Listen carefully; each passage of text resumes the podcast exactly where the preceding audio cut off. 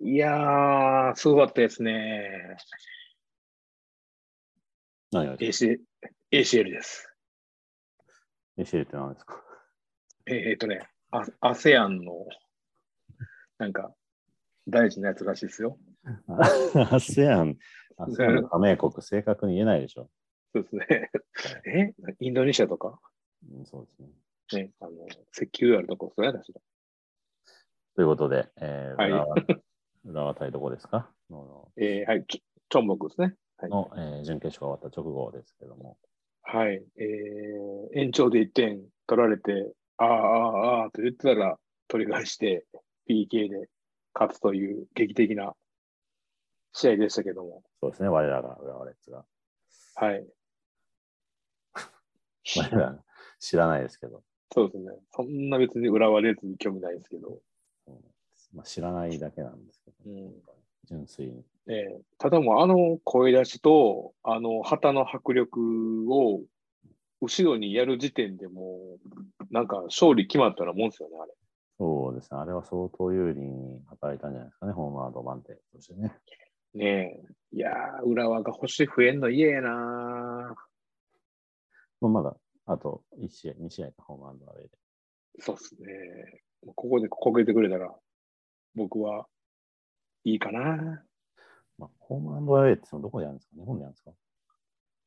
日本じゃないですかね。日本と中東そうね。今はなんか西と東で分かれてるんで、ACL のわざわざ行くんですかね？山が。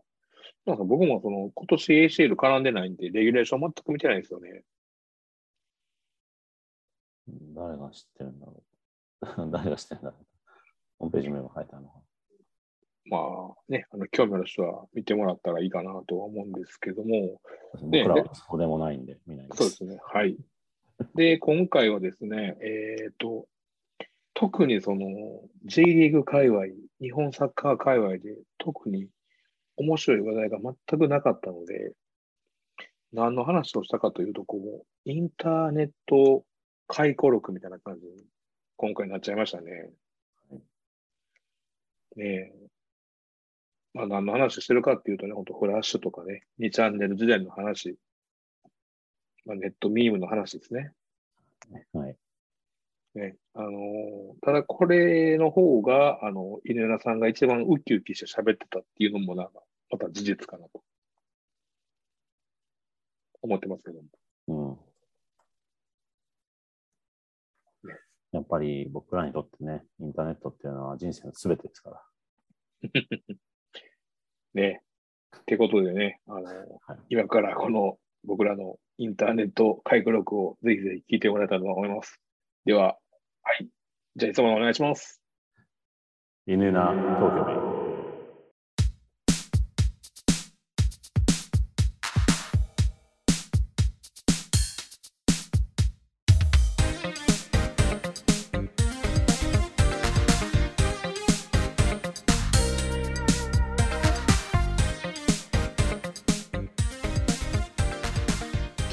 ジで話題にならない。そうですね。今日は特に浦和レッズのサポーターの方と、えー仙台育英高校関係者の方、お待ちしております。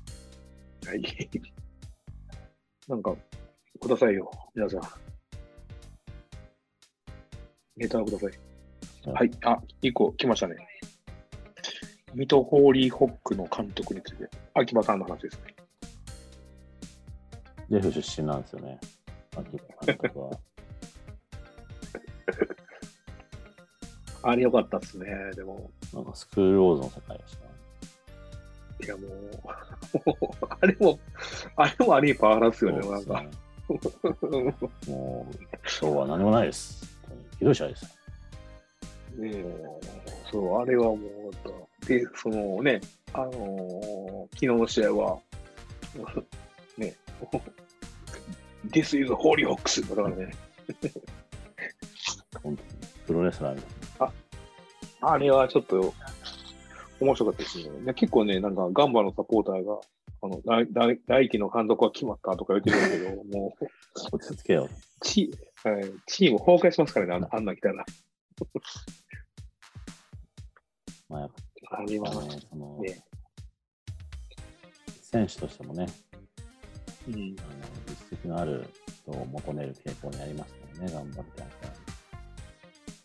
あった各とそう。または OB。そうですね。あの、パナソニックが知ってないと、あれなんですよね。あの、OK してくれないですようんね。うん。なんで、あ、あ芝さん来たとて、ですよ。ガンバサポーターの皆さん。何も、何も起きないです。ただただこう、選手が疲弊していくだけです。で、そんなに僕知らないですよね。ああの、あのね、終わってからの喋りを見たぐらいしかない。特に印象ないですよ。うんどんなサッカーするか誰も知らないですからね。そうなんですよ、ね。ななんか水戸の、それこそ水戸の2年前かな。水戸の、えー、去年か。去年水戸のコーチ一人来てましたけどね。頑張り。ああ、そうなんですか。そうそうそうそう。なんか、水戸の攻撃をなんかこう、牽引しているコーチが来た言ってたけど、あの、何の攻撃も起きずに、あの、チームから去っていきましたね。それ、マジで辛い。特に何も起きなかったです。はい。えーっと、なんかありますかね、皆さん。ああまあ僕は近況報告みたいなはいはい感じで言うと、はい。週末に仙台にジェフのアウェー戦行ってきますね。おー。ちょうどい育英高校が優勝した、あの仙台。そうですね、まあなんとかあの優勝旗、かさってこようと思ってますね。だからね、仙台の繁華街のところに僕一回行ったゲイバーがあるんですよ。もうあの、全員めっちゃブスやったんで、ちょっとぜひ行ってほしいんですよね。そんなこと言われていくわけないですいや、マジでこう、もうちょっと美意識持てやっていうぐらいのオカマがめっちゃおって、めちゃくちゃおもろかったんで、ぜひ行ってほしいです。なんだよ。60ろ68歳でましたけど、怖いですね。まだ、まだ生きてんのかな ?5 年ぐらいまで行ったんですけどね。仙台でね、試合も見ますし、そのジョジョの奇妙な冒険が好きなもんで、ほうほう。軽く聖地巡礼でしてこようと思ってますけどね。おお。赤田さんからね、あの、アウェイツーリズムの醍醐味っていうコメントが来てますけど、うん、実は千葉駅周辺とかも、アニメの聖地的なとこたくさんあるんですけどね。岩虫ペダル？まあそれはもう房総の山の方行かないと。ああ、そう。千葉駅周辺は、俺の妹がこんなに可愛いわけがないと、あとうん俺、なんだっけ、青春、俺がいる。なんだっけなん俺の青春は間違っているみたいな。う。ほうほう。ラノベ原作アニメのうん、千葉が舞台なんで、ほうほうほうほモノレールとかね、千葉の。う。うんうん。まあ千葉は結構何でもありますからね。そうですね。うん。やっぱ牛牛タン食うんですか？そうですね、それはやっぱり考えてますね。なんですかただの仙台の牛タンほとんどあのオーストラリア産なんで。ただしょうがないですね。そうそう。仙台牛とかじゃなくて、こうただただこう、オーストラリアの牛タンを焼いて食ってるっていう。あと、あとなんすかね、仙台の名名物。笹かまとか。もう、でもごま蜜団子ですかね。ああ。え、なんか団子あったんですよね。見たかなそうですね。え、じゃあ、ず、ずんだ餅？ああ、そういうのもありますね。うん。なるほどね。仙台は、仙台はいいなぁ。もう涼しいんかね、そろそろ。なんですかね、こっちよりは。で北の方ですかね。まあ、ジェフの福田電子アリーナができてから。ちょうど仙台の J1 昇格、ジェフの J2 降格が同じ年に起こったのかな。うんかまあそんなようなことが起こって、ずーっとレガルタ仙台は福田電子アリーナで試合したことなかったんですね。うんうんまあ、今年初めて試合して、うん。うん。で、まあ、仙台の方でジェフが試合したことはあったのかな、昔。うんうんうん。まあ、あの僕は初めてなんで行くのが楽しみですけどね。その、モデルになったと言われてるんですよ。仙台のスタジアムから、ほうほう。ジェフほうほうほのスタジアムのモデルになったと。う。うん。うん。結構似た部分があるみたいなんで、すけどね。そうです。まあ僕らで言うと、あの、京都スタジアムがね、あの、京都のスタジアムがガンバのスタジアムをモチーフに作ったんですけど、えっ、と、ほぼ同じなんで何もなかったですね。ああ、そっか、確かに似てたな。そうそうそうそう。全部、あの、作り方全部一緒。まあね、やっぱ新しはいく設計するのめんどくさいんで、もうね、テンプレで作った方がね、安いんで全く同じものを日本でポンポンポンってもうシムシティみたいに立ててた方がいいですよ。ちょっとあの色が違うだけですからね。まあ、あの、多分細かいオプションは若干違うと思うんですけどね。そのう。ん。基本的にはほぼほぼ同じかなっていう感じで。カラーリングが違うだけっていう感じで、よく似たようなかったと思いますね。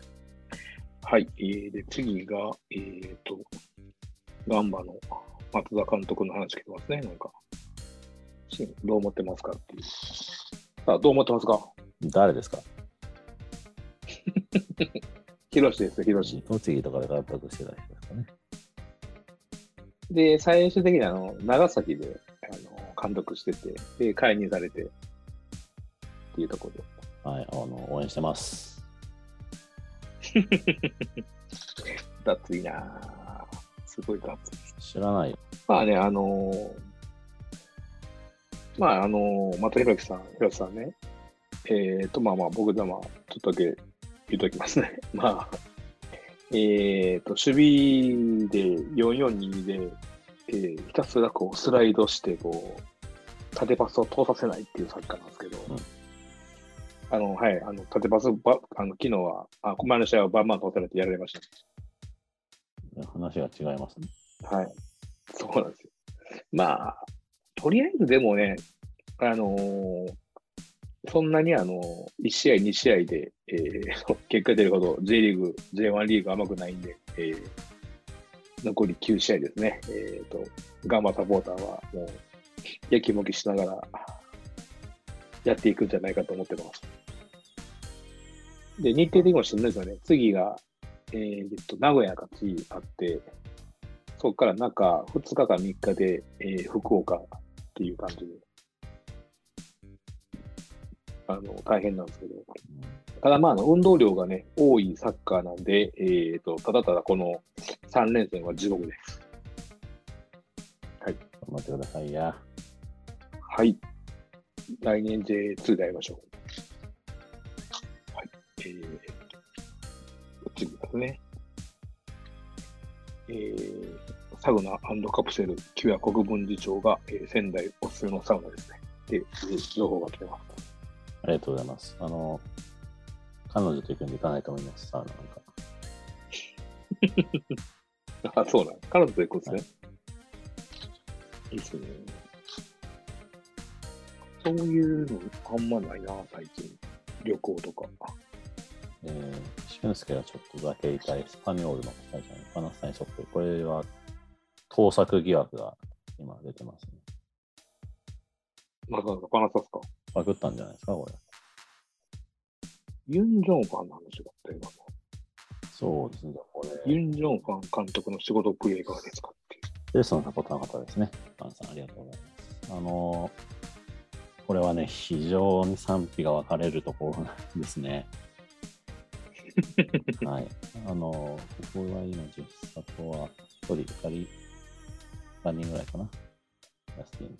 あうんあと、ケンペイさん、関係者ですね。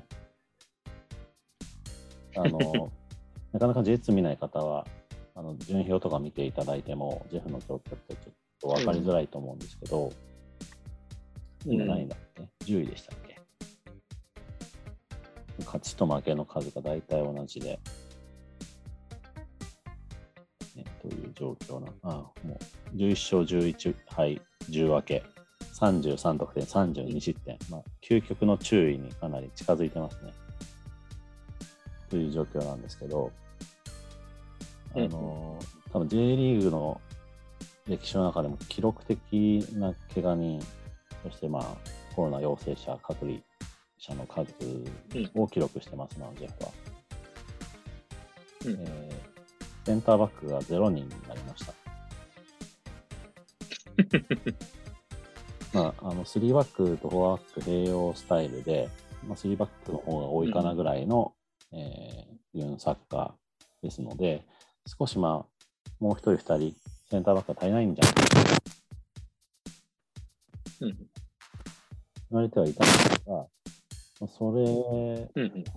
どころじゃない、もう1人、2人いても、それでも全然足りてないんで、というレベルで、あのセンターバック中心にリーダー者が続発し、えー鈴木大輔、えー元柏ですね、うん。えー彼が、まあ、怪我が治ると、あのベンチ何週間で出ててそ、そろそろ戻ってくるなってなったら、また新しい怪我をしてたということが判明して、もう今季はおそらく出てこないということが判明し、で荒井貴とチャンミンギは多分コロナかな。まあ、行方不明。うん。で、その控えにいた若手陣はもう、試合中に明らかに人体をやっていたりとか、うん足をつってどっかに行ってしまったりとかして、うん。えーこの前、記録的なそのセンターバックのディフェンスラインが完成しまして、19歳、19歳、20歳だったかな ?19 歳、20歳、20歳だったっけ、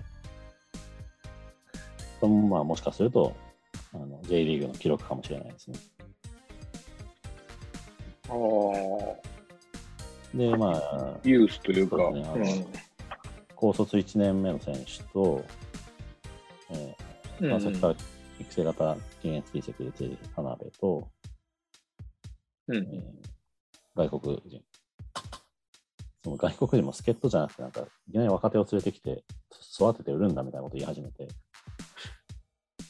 で、全く試合絡まずに、あいつどうなったんだやっぱ、うん実力不足なんだねってなって、この緊急事態で出て出てきたら普通にやれてたっていう、もう何が何だか分かんない。スペクタクルサッカー状態ですね。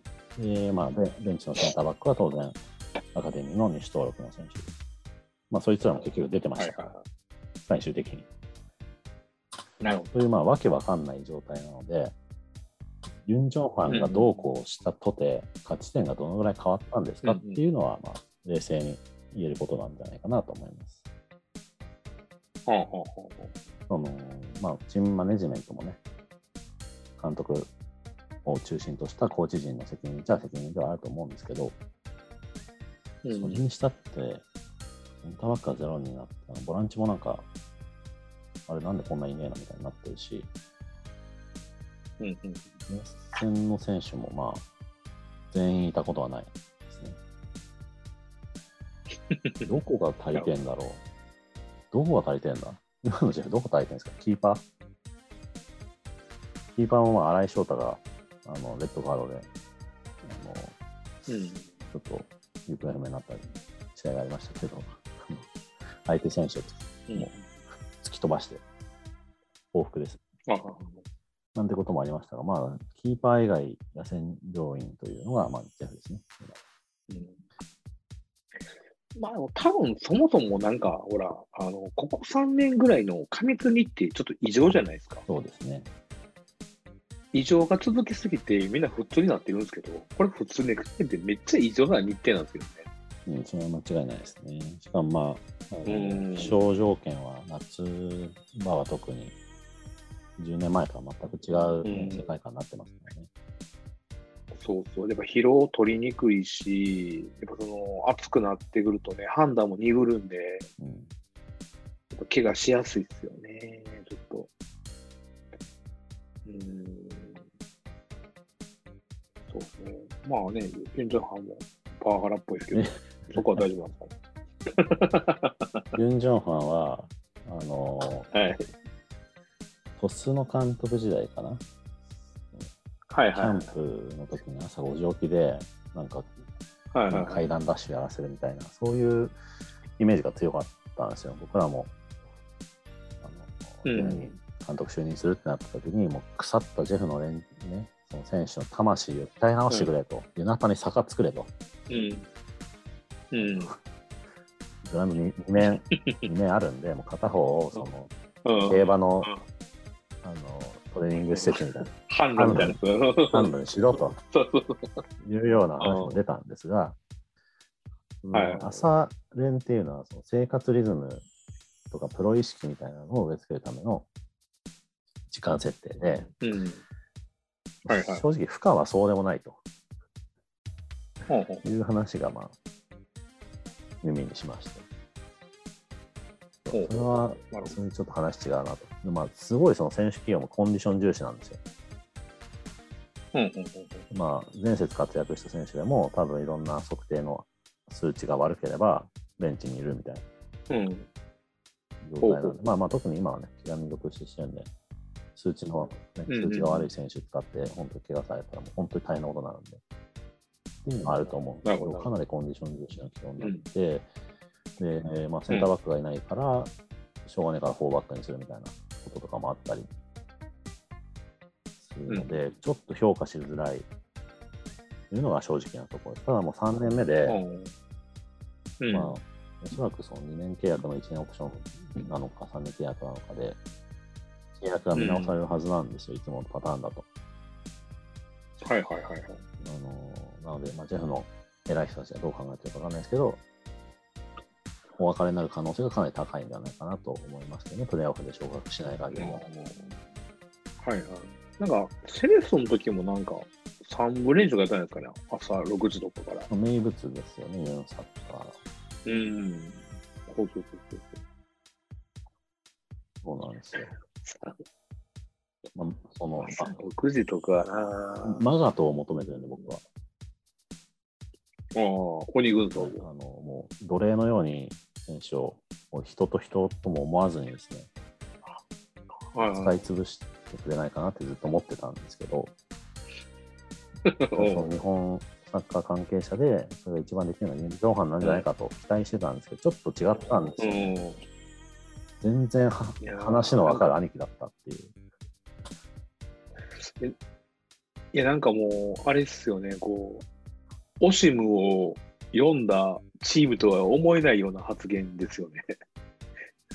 そうですね、まあ、僕はその時代をね、知らないんで、あれなんですうんあのシェフの今、えっと、歴代最最長在籍うん。日数を誇る監督っていうのは、関塚さんじゃなかったっけ？ほうほうほう ?3 年ちょっとだったと思うんですけど、関塚さんじゃなかったっけ？その、オシムは、実は長くはないんですよね。本当に一瞬のきらめくだったそうですねうんうん。でもそのあれですね、考えて走るっていう言葉から、考えることを抜いてるって、こう、間違ってますもんね。とまあ、2011年には考えもしないし、走らないサッカーっていうのを実現したんですよ、ベルは。ああそれは、やばいいサッカーですね、伝説の。はい。はいはい。に203センチある世界最はい。長身のオーロイですよね。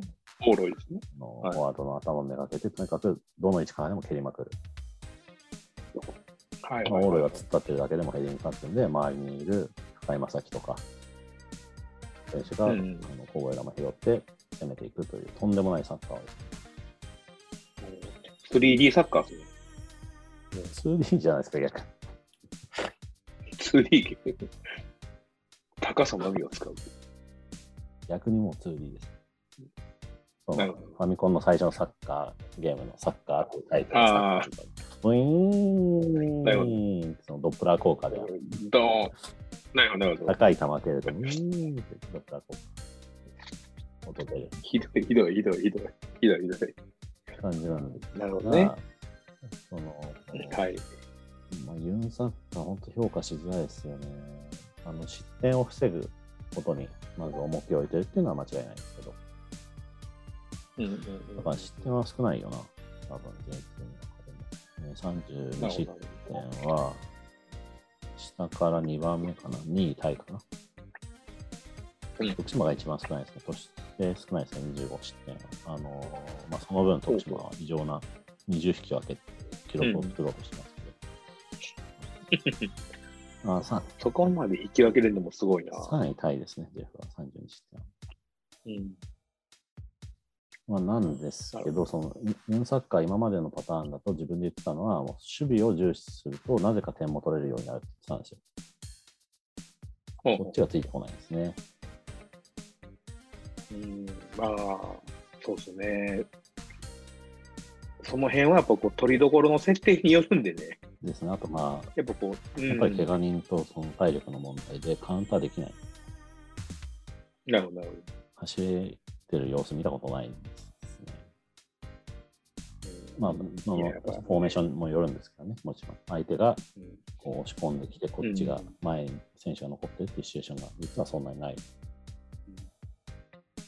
やっぱなかなかロングカウンターってはまんないですよ。そうですね。うん、取りどころが高くないとしんどいかなっていうのは思いますけどね。では、あのジェフの話が出てるんで、えーと、10月にはガンバで声出しがあるようですが、えージェフは声出し試合したことありますか？これないですし、おそらく、うん福田電子アリーナで開催されることはないんじゃないかなと僕は思ってます。うん、まあ、わかんない。ジェフ、あれですよね、あの、サポーターみんな無言で見てるんですよね。まあ、たまにエキサイトするシーンはありますけど、一番エキあサイトしたのはアウェーの甲府戦ですね。判定に不服なサポーターがうんちゃんと歌いましたね。久しぶりに聞いたなと思いながら聞いてましたけど、横で。うんその時はもうビジョンにうるさいぞ、お前ら。やめとけやめとけみたいに出ました。うんうんそれぐらいですかね。福割りでは、まあまあ、その、わーみたいなのは出ますけどね。そのぐらいですね。うん元気ないですよ。なるほどね。はい。で、次が、あの、すごいいい質問来ましたね。現在上映中のサバカンという映画を見て号泣してしまったのですが、泣いた映画とか面白い映画ありますかっていう。いいっすね、これはね。なんか、ありますか？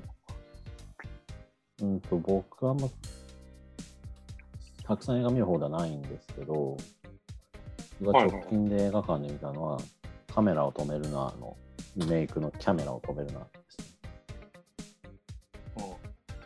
それは、どうやったまあまあ、こんなもんだなっていう、えっ、と、ですね。うんカメラを止めるなっていうのは数年前にこう社会現象を巻き起こしたインディーズ映画なんですけども、まあ、名前ぐらい聞いたことある方いらっしゃるかと思いますが、えーまあ本当に自主制作に近いような形で作られた映画が最初に2箇所かな？2巻でしか上映されてなかったのが大きな配給会社がついて、もう全国で上映されて日本アカデミー賞とかもなんか賞を取ってたと思います。いううん。映画なんです。で、その内容的には、まあ僕、ブームに火がついたぐらいの時に映画館見に行ってすごい面白くて、うん。で、うん。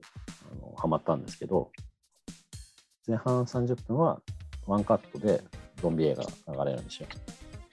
そそのクオリティがめちゃめちゃ低くて、なんかもうみんなセリフ忘れたみたいになってるし、変な間があるし、あのいろんななんか変な、変なんですよ、とにかく。で、それで30分でワンカット終わって、何この映画、クソつまんねえんだけどって思ったら、その裏側を説明する本編が始まるっていう、えー構成だったんですね。まあ、三谷幸喜の映画にかなり似てる感じといえばわかりますかね。そうですね。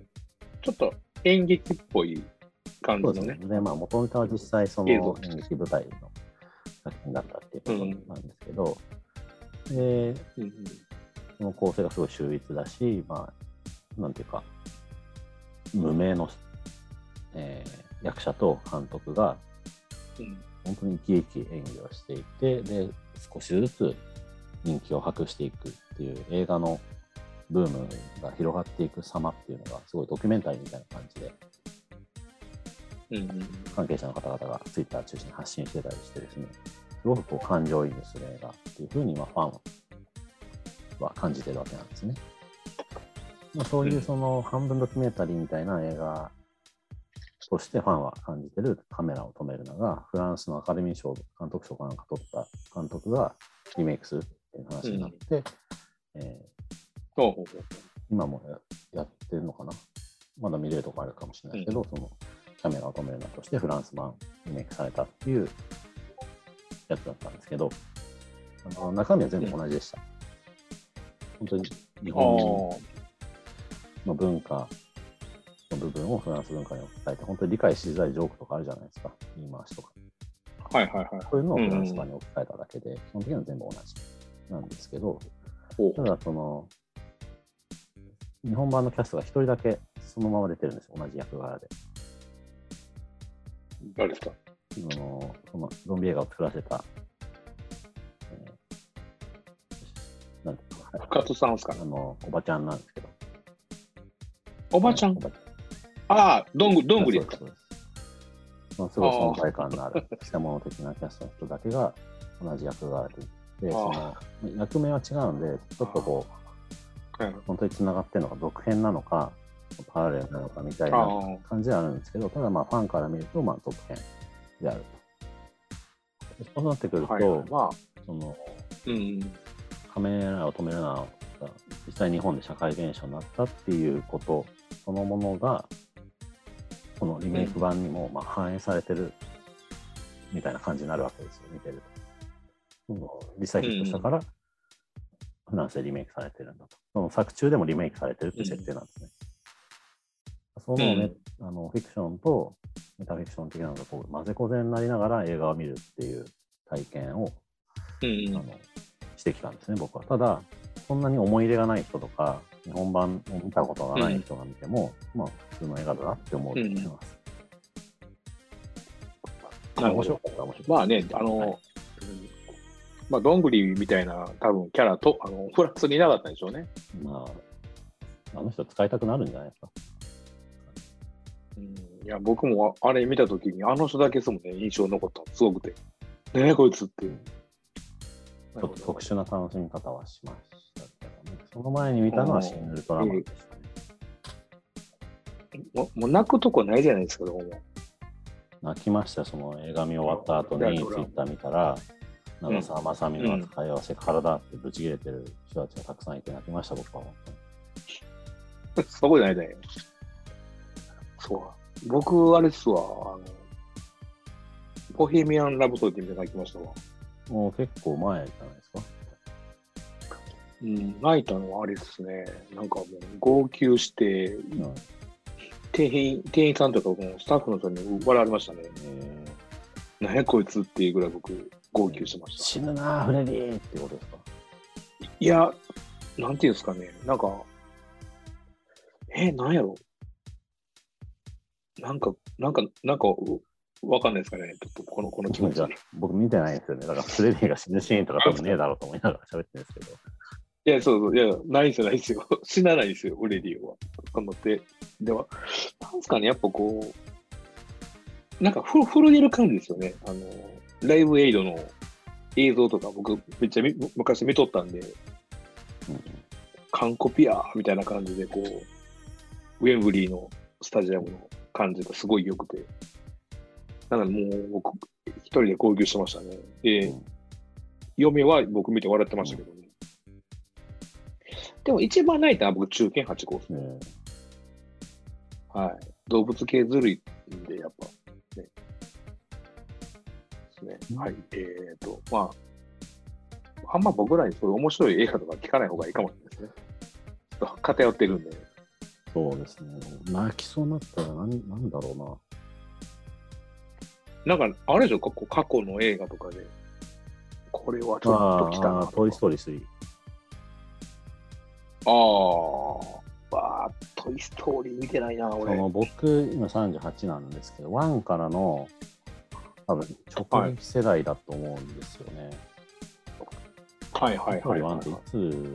っていつその、1からうん。3って何年経ってんだっけ、あの、作中でじゃなくて、実際に。えーとトイ・ストーリー1は95年。95年は俺はうん。11歳か。うん。まあ子供ですよね。うん。もうそうですね。全然子供っすね。うん、小学生なんで、映画館見に行ったかどうか忘れちゃいましたけど、まあまあ、あのキャラに対しての思い出もあるし、ストーリーももちろん知ってる。うん。で、うん。2000年にトイ・ストーリー2。はいはいはいはい。まあ、高校生にはなってるけど、まあ、そのまあ、ついこの前まで子供だったんで、はいはいはい。うふうに見て、で、トイ・ストーリー3が、この前、この前って言っても何年も前か。うん。いつですか？誰か教えてくれ。えっと、2010年、あ、もうそんな前か。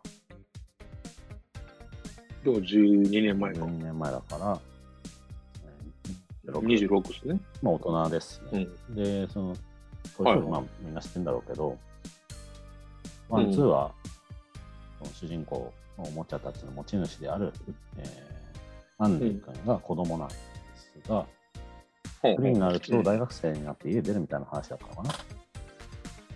おお、あ、ちゃんとそれ、あれですね、うまいことちゃんと年取っててるわけですね。ですね。で、その、えー大人になるアンディ君がおもちゃとこう別れていくっていうのがストーリーの主軸になるんですよ。大人になればもうおもちゃいらなくなるのかみたい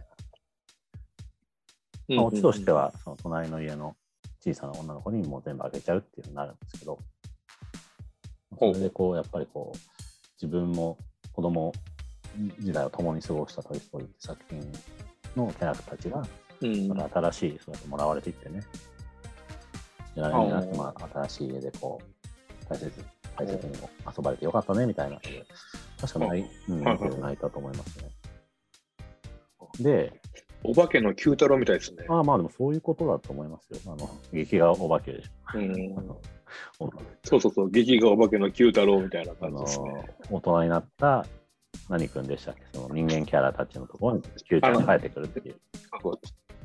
そうそう、あの翔ちゃんとかね、あの、とこに帰ってきたけども、みんな大人になってて、こう、お化けと遊んでくれなくて、ああ、みんな成長したんだなって、こう、悲しく消えていくっていう、あの、あるんですよね、そういう。そうですね。で、あの世紀の大打作、トイ・ストーリー4という謎の映画が、同人映画がありまして、当時映画あった。2019年の作品なんですが、トイ・ストーリー4を見た方いらっしゃいますか？あ、家元さん、トイ・ストーリー4見ました？見たことありますか？トイ・ストーリー。あの今、トイ・ストーリーの話してるんですが、うん、えー、2002年のトイ・ストーリー3大傑作から9年経った、えートイ・ストーリー4公開された時初日に確か見に行ったんですが、本当にゲロがかかと思いました、うん見終わった後に。てか、そんな、もうそれは30ぐらいじゃないですか。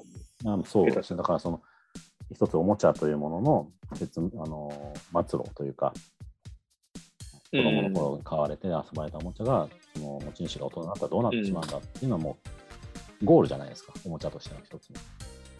まあまあまあまあそ。の後に、じゃあどんなストーリーを紡いでくれるんですかと期待して見に行ったトイ・ストーリー4は、なんと、はいはい。はい。その、もらわれていった先の女の子は、主人公のウッディをすごいないがしろに扱うわけですよ。全然もう、ウッディ、おもう面白くないと。そんなのはもう、はい。あおもちゃはこ。にあるんだみたいな感じで、ゴミ扱いされて、うん。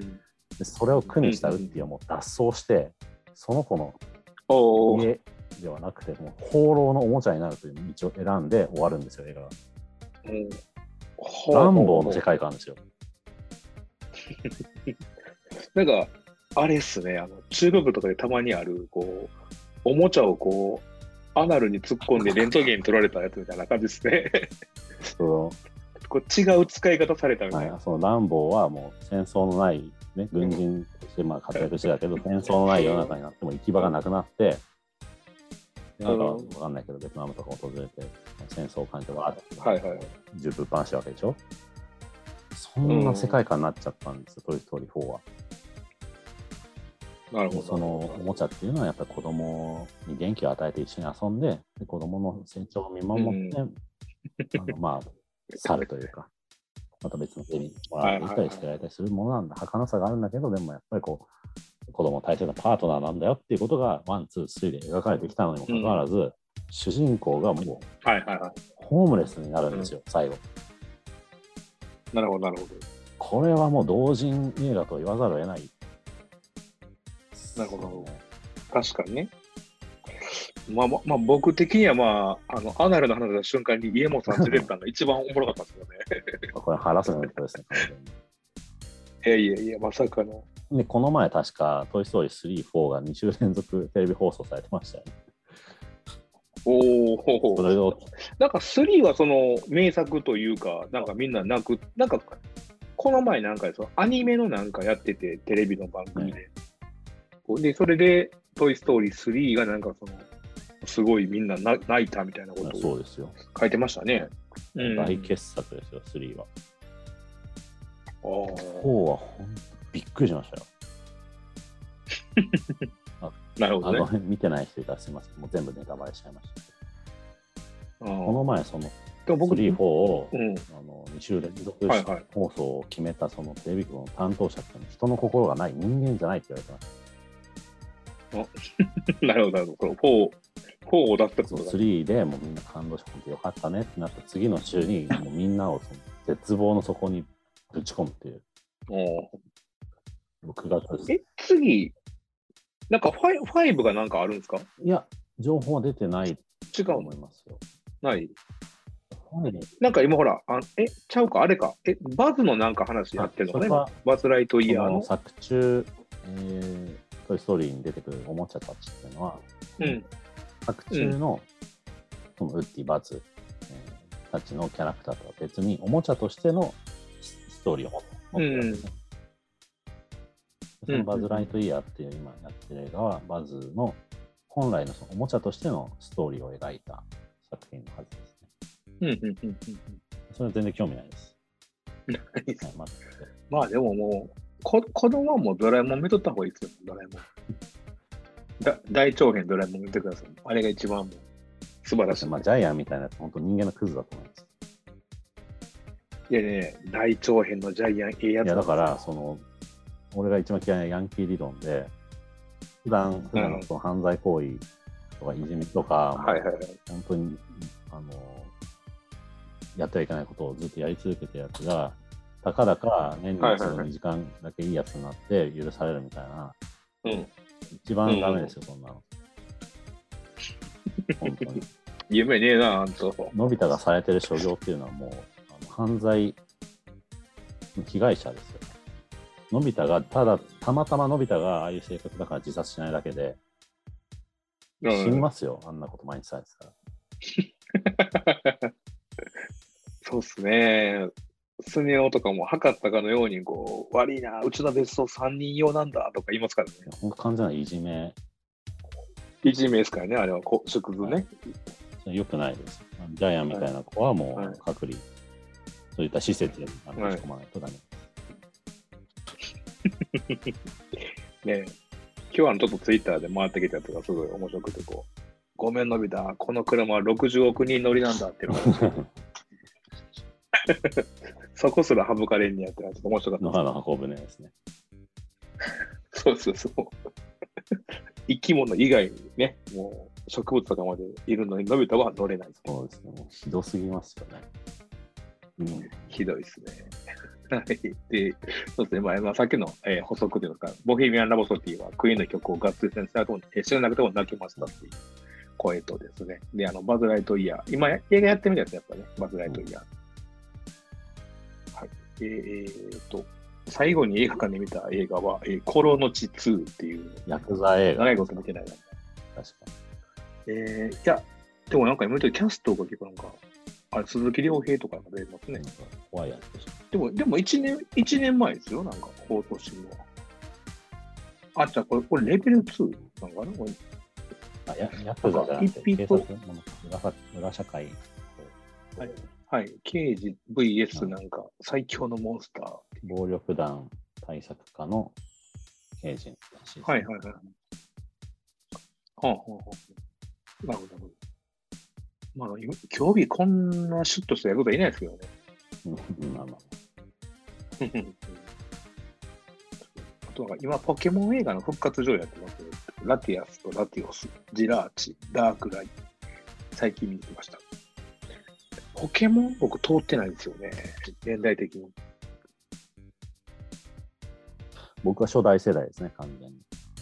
だから、だうちの嫁とか、嫁の、だ僕の義理のお兄さんとかはちょうどポケモン世代なんで。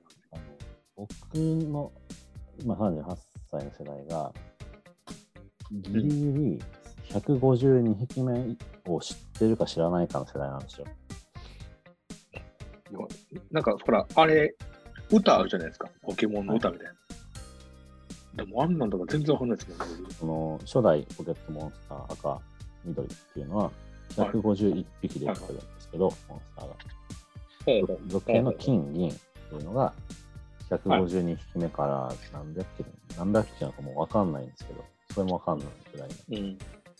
のがぼ僕なんですが、はいはいその中学校入ってからもポケモンやってるような子は当然金になってるんで、それ以降もわかるうんうんうん。僕とかより上のたあの年齢の方は多分初代ポケモンのキャラが一番印象に残ってて、うんえーピカチュウとかですね、やっぱ。はいはいはい。うんその辺は初代のやっぱキャラですね。えっ、と、リザードンとか、あのカメックスとか、はいはいそ。れ以降は全くわかんない。いや、俺全然わかんない。ピカチュウっていうのも、全然、いまいち分かってないです、ピカチュウわかんないのやばいですよ。いや、それはあの、ビジュアルはわかるんですけど、そのキャラ設定とか全あれが然わかんない。何なのかってことですね。そうそうそうそうそう。あれは電気ネズミです。まあまあそ、そういうことですよね。だから、ポケモンは全然通ってないんですよね、僕。まあね、年代がね。その最初がやっぱゲームボーイだったんですよ、初代。ゲゲームボーイイってやっぱり大人がやるもんじゃなかったんですよね、当時。え、でも僕も、あれですよ、持ってましたよ、ゲームボーイは。あでもあの、今の携帯ゲームに比べて超目疲れるし、あの、うん大人があれをやる様っていうのは、ちょっとなんか別だったんですよ、今の携帯ゲーム機やってる人たちよりも。カジュアル、うんまあまあそうカジュアルじ。ゃなかったんですよね、今に。はいはいそういうのはあったと思います。で僕はもうゲームボーイだと聖剣伝説しか覚えてないですね。そうそう、あの、ラスボスを、あの、電の子でこれ一発で殺せるっていうバグがある、もう大大なしなゲームなんですよね。初代ゲームボーイの頃はそんなゲームばっかりでしたね。はい。うんあとはテテトリスとかね、あの、通信ケーブル使ってこうん。う、やってたぐらいじゃないですかね。今は全部ね、インターネットですからね。まあ今もみんなマジコン使ってやってるからね。今マジコンないでしょ。ないっすね。あの、え、マジコンとかみんな知ってんのかな？あのー、蓮舫さんが、あのーこれどうやって使えるんですかって、こう、マジコンをツイートしったことがあったんですよね。えっと、違法なダウンロードをしたゲームをたくさんその一つのはい。カセットに入れられるものですね。そうです。はい。まあ、マジコンですよね。あの、ドラクエとかはマジコンでやると、あの、船に乗ったシーンからずっと船のシーンが続くようにシスシステム組まれてて、で、あの、それで蓮舫さんが、これどうやったら先進めるんですかって画像を上げてて、いや、お前それ違法なやつやっていうのがバレたっていうの懐が、かしいですね。はい。インターネット黒歴史としてあるんで俺らのすけど、喋ってること、今日本当ね、あの、おじさんの昔話なんで、変えはい変えてください。もう ACL なんてことわかんない。そうですね。はい、ました。ちょっとえーっと、えー、インターネット老人の回顧録のインターネット、なんかおお題をね、いただければと思いますが、はい。ネットミーム的なもので言うと、今のネットミームっていうのは何なんですかね？最新のネットミームっていうのは。でも今は結構あれじゃないですか、やっぱり、ああいう TikTok とかで何々してみたとかじゃないですか？あの僕は今自分で言ってても、パッと思いついたのは、ワッカのチンポ気持ちよすぎだろってやつなんですワッカのチンポ。よなんか、あの、ワッカたちのファイナルファンファイタジー。ナルファンタジあれですよね、あの、水球みたいなやってるんですー。あよね。そうです。はいはいはいその一つの、あの、なんですか、マット動画が爆発的に流行って、そのフレーズが、あ、ワッカ、ワッカのチップね、ティーダのチップ、ワッカ入れられてる方ですね。そのあ一つの動画からそのフレーズが爆発的に流行るみあたいあなのは久しぶりに見たなと思って。あ、はいはいはい。それ箔がついたのが、なんかその最初に火がついた元動画が、スクエアエニックスが権利侵害申請して消えたっていうのがあって、はいはいはい。公式がそうやって消させるっていうのはもう、あれなんですよ。公式な、公式になっちゃうんですよね。動画にとっては。でも消してももう絶対誰か保存しててアップするから。うん、もうね、いたいたちごっこが始まるわけですね。あそう元のこセリフはティーナのコンボ気持ちよすぎだろって宣伝文句があったんですね。はあはあなるほど。ひどいですね。そうですね。その辺はひどいですね。まあ、まあスクエア・エニックスもマジでこれはダメだと思ったんでしょそうですよう。ね。やばいね。僕一回そんな、あの、オフィシャルヒゲダンディズムをこう、おオフィスシェル男優みたいな感じでやった時はちょっと結構、あれですけどね、ややこしくなりそうですけどね。なんでそんなこと言うんですか？わかるんですけど。なんか、あの時すごいシェル男優にハマっとったんですしょうがない。よ。はい。インターネット老人ですもんね、僕らも。そうですね。なんかそう、みんながちょっとハマってたインターネットの、こう、それこそあの、フラッシュのあのペリー来航とかね、あのそういうのなんか、みんなあれば変えてくれたらそ。んなこれ、嬉しいですよね年代的に30前半ぐらいなんですかね。まあ、若い人もおるんじゃないですかね。ツイッター結構ね、見てるとやっぱり若い人もおるんで。あのフラッシュってね、もうないんですけど、インターネうんット上で、昔、その動画を中心に、その、なんですかね、こう、インターネットブラウザ上で動画とかを見るときに使われるその企画というか、わ枠組みみたいな、プログラミングみたいな、まあそういうものがあったんですよ。で今のその YouTube とかの動画に比べて、すごく簡単な、うんと本当に初代ファミコンまではいかないけど、まあ、スーファミぐらいかな。そういうそのうん絵しか表示できものだったんですけど、まあ、多分みんなで言うと、あの、鷹の爪団とかってわかるんじゃないですかね。紙芝居みたいなうん。鷹の爪団がやってる動画がプログマンが。はい。あったんですけど、まあ、そのゲームみたいな感じで画面内で動かさせる、ユーザーにクリックさせて動かさせるってこともできるし、まあ、普通に動画として再生するってもあったんですけど、やっぱフラッシュ動画の、あれですね、音楽に合わせて紙芝居を2チャンネルやらさせるっていうのが印象残ってますね。でやっぱバンプオブチキンは、さらに人気をあ博したっていう間違いない。あ。あとはあのね、あのー大胸筋矯正ブラとかね。懐かしいですね。そうそうそう。それじゃないよっていう。うんまあ、でインターネットのその技術の発展に伴ってフラッシュっていうのはもう古いプログラムになっちゃったんで、うんもう公式に消滅しましたかね、確か。うん特殊な方法を使わないともう見れないと思いま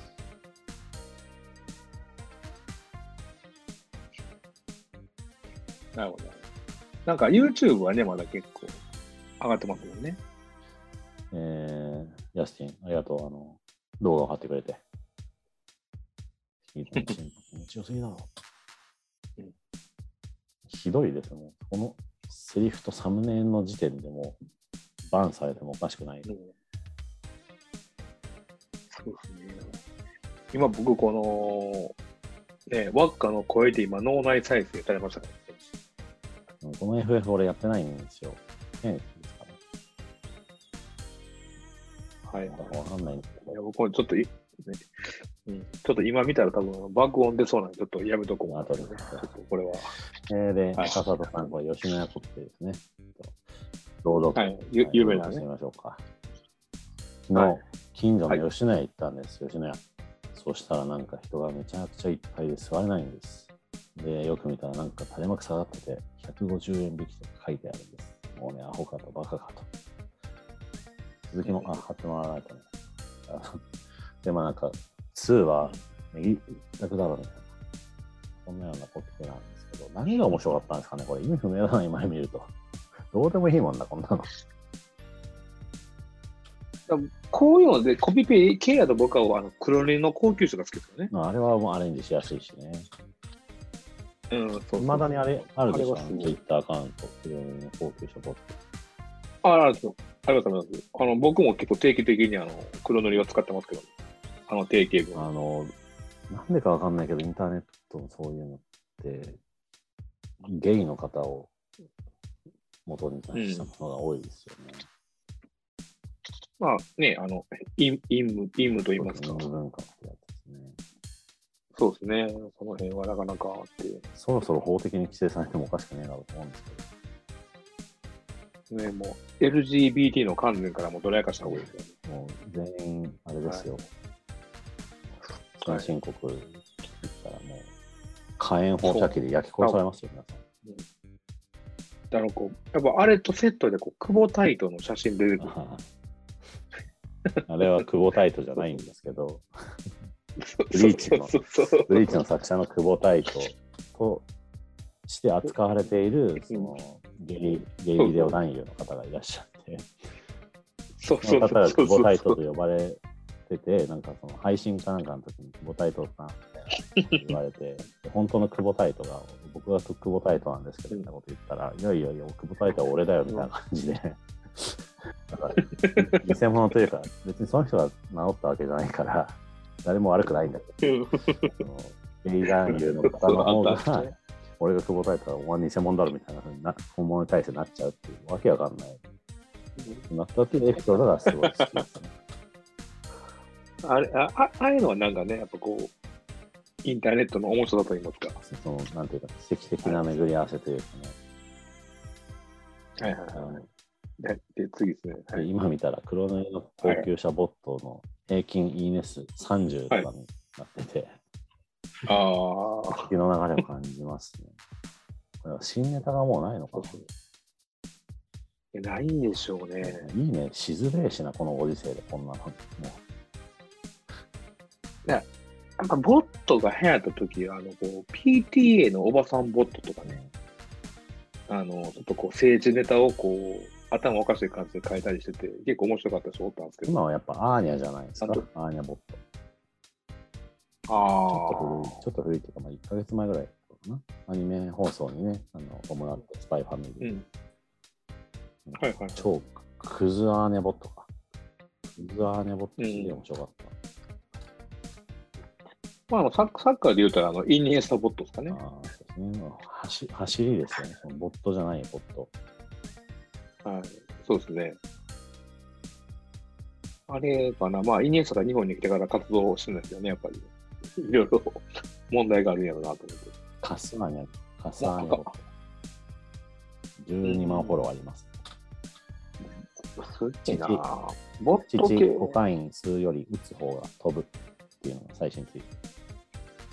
おーなんかあれですよね、こうあのブラックロビー君とか、あのブラックグランパス君とかにちょっと通ずるもんが。ああ、そうですね。あの、クソつまんないマスコットブラックっていうの。そうそうそうそうそうそうそう。ちょうどうん一時流行ってましたけどね。あれもあの長いやつのセンスが悪い悪かったり、こう、こちらせすぎたら一気に面白くなくなるんですよね、あれ。えっ、と、まだミクシーやってますかやってますよ。やってますか？僕も消しましたね。決してはない。いや僕はあの、一回見直したんですよ、ミクシーを。あの、40超えて。うんもう黒歴史すぎて、もうこれはちょっと、抹消したらやばいよ。あ、でも俺、日記は全部非公開にしました。あ、マジですか。マジで今バレたら多分みんな地獄見ると思うんで、あの、ほんまに鍵垢にするか、あの、抹消した方が絶対いいですよ。ミクシーは。気をつけてくださいね。はい。あれはもうデジタルタトゥーの最たるもんなんで、ミクシーは。あ、はい。えー、ザ・ワールド・オブ・ゴールデンエッグ。懐かしい大好き。あはい。あの辺ね、今見たらね、何も思んないんですよ、あれ。何なんですかね、あの時のちょっとこう、変な、ね、ブブームというか。あ、えー、2008年か。とスキージャンプフェアとかって言ってたっけもっと前あー。なんかあれですよね、こう、二人でスキージャンプしたりするやつですかね。2002年か。ペリーの動画、ペリーの開国してください。そうそうそうそうそうそう、あったあった。あの辺とかが、多分フラッシュアニメの走りとか、あと、野間猫とかね。名前が懐かしい。野間猫騒動ありましたからね。僕ゲームセンターでアルバイトしてまして、えっ、と、野間猫っていうのは、いつでしたっけ、えー ?2000 年代前半だったと思いますが、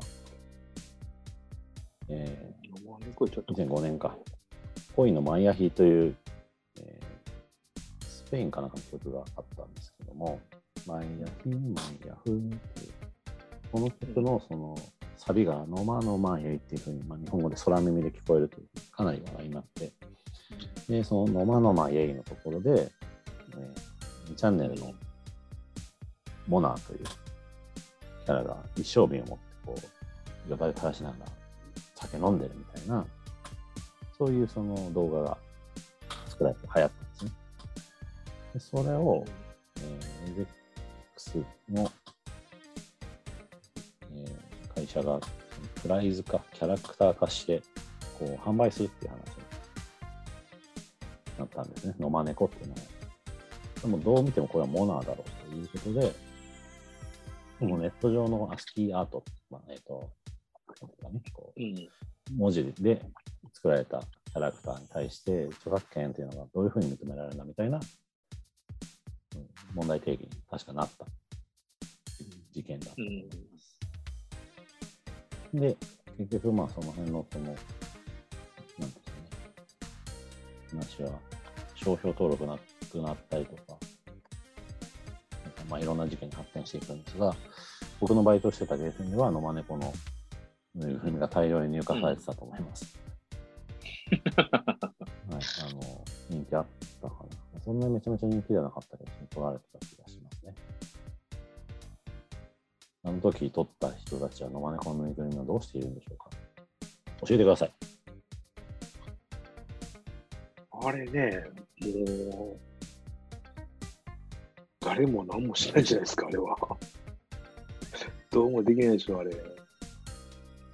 あの時とかで出た、こうね、あの、そのアスキーアート、まあ、え AA っていうふうに表示するんですけど、こう、2チャンネル出身の偉人のアスキーアートがいっぱいありましたもんね。あ、それを今でも使うことあります。あれ好きなんですよ。架空の人物のはい。架空の名言とともそうそうあと、青年と没年ですね。そうそうそう。なんかこう、なんか、お、オマはリサンコッチとかね。結構おるんですよ。黙り上がれ、クソやろ、みたいそうそうそうそうそうそうそう。広杉太郎とかね。う んロリコーンとかいろいろあるんですよ。な。1952年から86年みたいな。そうそうそうそうそう。こう、南海楽ステマ臭いとかね。しょうもない。しょうもないし、これ喋って伝わってるんですかね。いや、でも多分ね、あの、通ってる人は、おったおったってなるんじゃないですか。30代以上。R10 R30 ラジオです。そうそうそう。で、通ってない人からすると、え、何々と思うんで、うんあの、アスキー、アスキーアート偉人とかでググってもらったら出てくるんで、見てみてあの、そういうね、はい。結構ね、うん、わしが育てだとかね、あかなりこう今日は雑談会になりましたが、はい。もうそうです。1時間半ぐらいそれ。まあ、多分最初のね、あの30分ぐらいはもう、全然なんか、ああやこうやってますけど、まあ、たまにはこういうちょっとね、あの、真面目な話ですに、昔のこう、インターネット雑談といいますか。結構、あれですね、やっぱ、稲田さんも、あの、インターネットの陰陰部のところをこう、触れてきてますね。まあ、ネットサーフィン、ネットサーファーですからね、僕は。ネットサーフィンってもう死後ですね。そうですね。ディグってるとかね。なんだ、まあネットしてる。スマホいじってる。まあ、スマホいじるっていうことはもうほぼネットに接続してますからね。スマホいじると同義ですよね。そうですよね。Google とかね。ググるって言葉も使ってないんじゃないでもなんか結だ構、うんもうネット文化もやっぱなんかもうディグルに変わってきてるよね。ツイッターでググるみたいなバグった言葉もありますけど。まあね、こう、Google で貸すっていうこともあります写からね。メってまだみんな言うの？かあ、でもおっさんもいますね。僕らは。どうなの若者よ。えでもなんか動画送ってとかこう画像送ってとかじゃないですか？どうなんかな？いや、撮るときに言いますね。写メ撮る。ああ。まあ、メール、メールとかもしたことねえだろうな。わあの高校生とか。まあ、ないですかね、メール。メールってその、だから、メールってたそのネットで文章を送ることではないじゃないですか。メールという媒体、仕組みを使って送ることだから、うん。あのバンドエイドみたいなもんで、バンドエイドってうんうん絆創膏の一種なんですよね。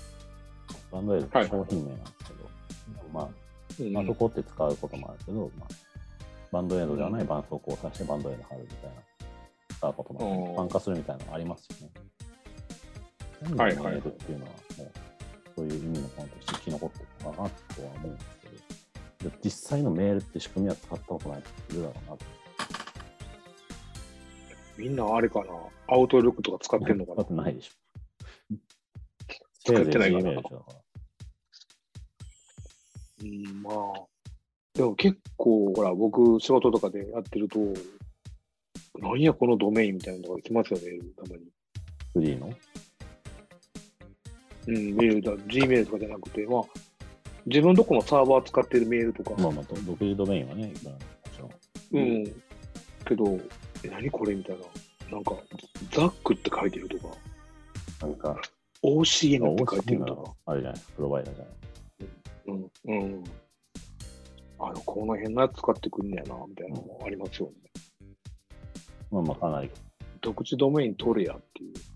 まあ OCN、その、プロバイダー契約した時にくっついてくるメールアドレス。そうそうそうそう。使い道ないよな。あだから、iCloud のメールですら使ってない。まあでも、その、フリーメールだと登録できないサイトがあったりするんで、そういう時にその企業ドメインで自分のメールアドを持ってないとか、会社のうん。アカウント、あのアドレスはそういうことに使っちゃいけないみたいな。そうだと、自分ちのプロバイダーの契約メールとかっていうのはあると思います。なるほど。マニアック。マニアック何にややこしい。そうですね。まあ、うん。たまにはこういう話はいいんじゃないですかね。まあ、インターネット老人はね、インターネットの話するの大好きなんですよ、皆さん。そうですよ。あの、聡明期のね、あの、なんかいろんなものができて潰れていってる時に生き残ったきたのを、ね、ずっと見てきたんで。その駅前でヤフーがモデム配ってた話とかも一生語り継ぎたいですからね。ADSL、モデムって言われてもわかんないヤフー、ヤフー BB とかね。モデムを、まあ、ネットにつなぐための一つの変換器みたいな。まあ、まあでもモ、モデムはほら、あの、家によっては多分あるじゃないですか。あるけど、そのだから Wi-Fi の機械みたいなもんですかね、今で言う。そうですね。Wi-Fi 飛んでる機械。みたいなものをヤヤフー、今でソフトバンクグループが駅前でみんなでなんかブース作って配ってるって異常事態が起こってたね。そうですよ。すごかったもんな、あれ、本当に。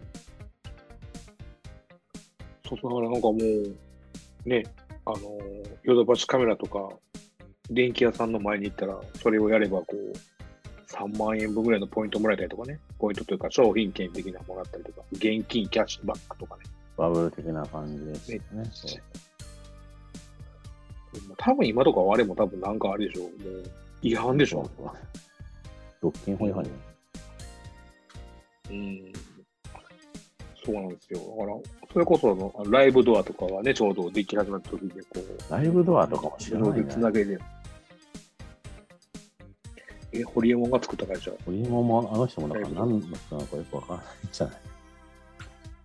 あ、そうか、そうか。あの、二十歳か10代の子の想定して今喋ってあのあ、10代やったら、ただなんかあれですよね。こう、和牛売ってるおっさんですもんね、あれ。餃子屋に切れたおっさん。そうそうそうそうだって、ひろゆきが、あれですよ、論客扱いされてます。いやいや、もう、ひろゆきなんかテレビ出したらあかんすよ、あんな。マジで。あれ、あれが論客ってやばいそんなに悪いことをしてない反射の人ですよ。あのね、あの基本的にあのすぐ論破する人はろくなやついないですから。はい。あの、J リーグのサポーターの皆さんも気をつけてください。相手を論破しようとするやつと関わってはいけません。はい。あの、間違いなくやばいやつですし、もう、0か100しか語らんやつもやばいやつです。はい。そういう人はもう自分の人生に関わらないようにしていきましょう。はい。そういう人たちがいるとね、あの、皆様の人生も狂ってくると思いそういうます人たちはもう全部西成地区に押し込めてしていきましょう。はい。西成はインターネットないです。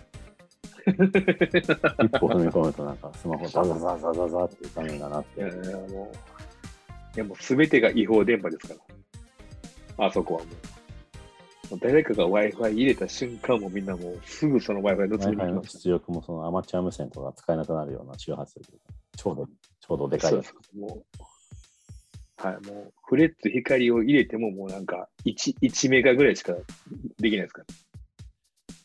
怖いですね。どんどんなイメージやねん、西成。うんまあ、全然知らないですけど、こっちで言うと足立区っていうことでしょ？そそうですね。エリアによっては足立区超えますけど、まあ、別に足立区って普通の土地ですからね。テレビ番組とかのやつそうなんかやばいとこ扱いされてて。うんだからまあ、天才が生まれるんですよね、そういう、こう。あのそうですたまにそうそうそう、そういうのが出てくるんで。西成も、西成もでも結構あれですよ、最近ちょっと再注目されてて、あの、結構えぐい技術を持ってる職人とかがいっぱいおるんで、はい。最近なんか井戸掘ってる人いましたね、僕知ってる人で。西成、西成で井戸井戸掘ってました。発展途上国の支援じゃないですか、やってることね。で、やっぱ井戸掘る技術がやっぱ足り、あの、なくなってきてるっていうので、で、なんかその、災害の時のインフラとして使えるっていう。で、なんかその行政に聞くと、あのーちゃんと土地の中でやるんであれば、その井戸水、井戸の水を掘って、地下水出すことは別に違法じゃないんですよ。なので、今その西成のその、えー NPO かな、法人が、そういう、えー職人さんを集めて、そう仕事がない方に職を与えて、井戸を掘る技術をちゃんとこう持って、で災害の時にその水を使えるようにしようっていうのをやってて、なかなかこう、面白い取り組みをやってるところがありますよ。アフリカで日本の日本で日本のアフリカこの、はい。いや問題問題。砂漠は水出ないんよ。掘っても。地下水になるからということで。、ありがとうございます。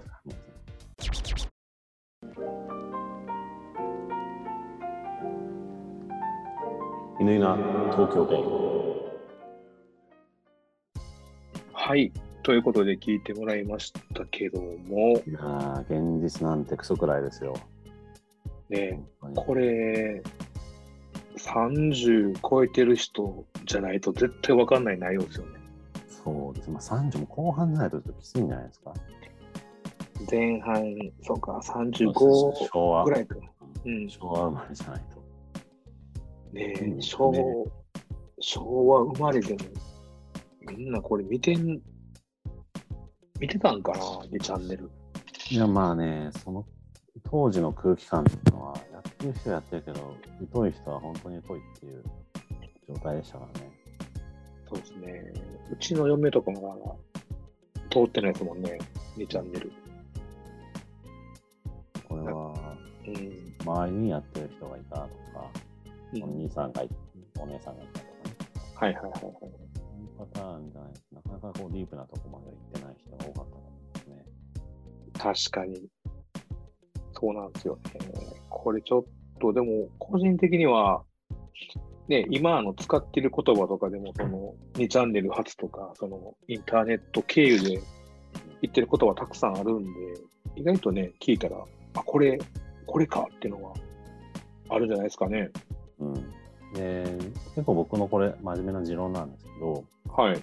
そのまあ、今の子供たちというか、そのはい平成生まれの大部分というか、はいはいこう30ぐらいまでかなの方っていうのは、正直、物心ついてから完全にインターネットが発達しているので、うん。ネットのない世界っていうのは知らないわけじゃないですか。うんうん。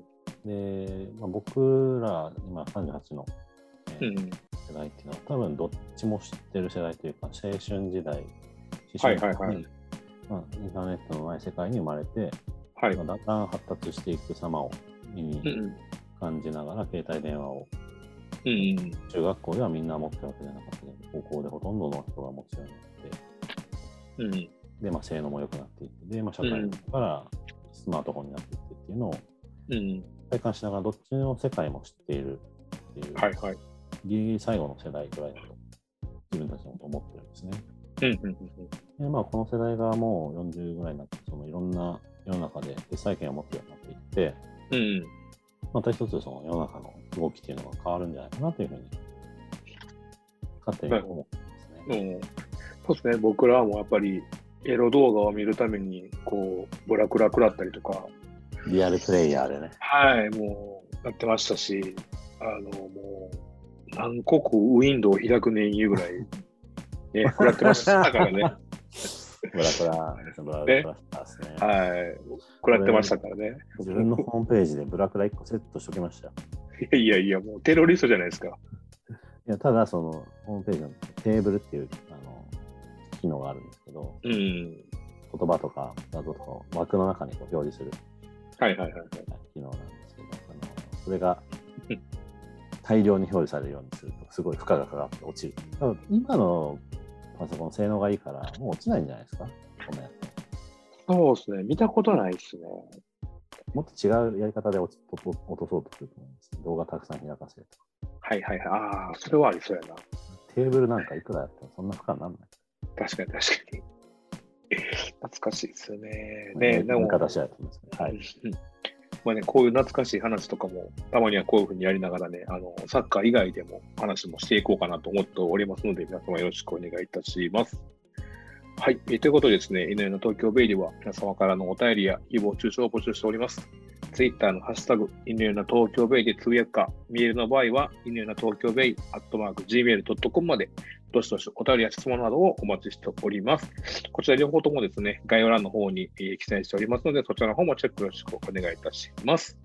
はい、ということで、ね、また来週も、えー何か J リーグで事件が起きることを祈りながら、うん。まはい、えー終わりになって、終わりにしていこうと思います。では皆さん、ありがとうございました。はい、ありがとうございました。バイバイ。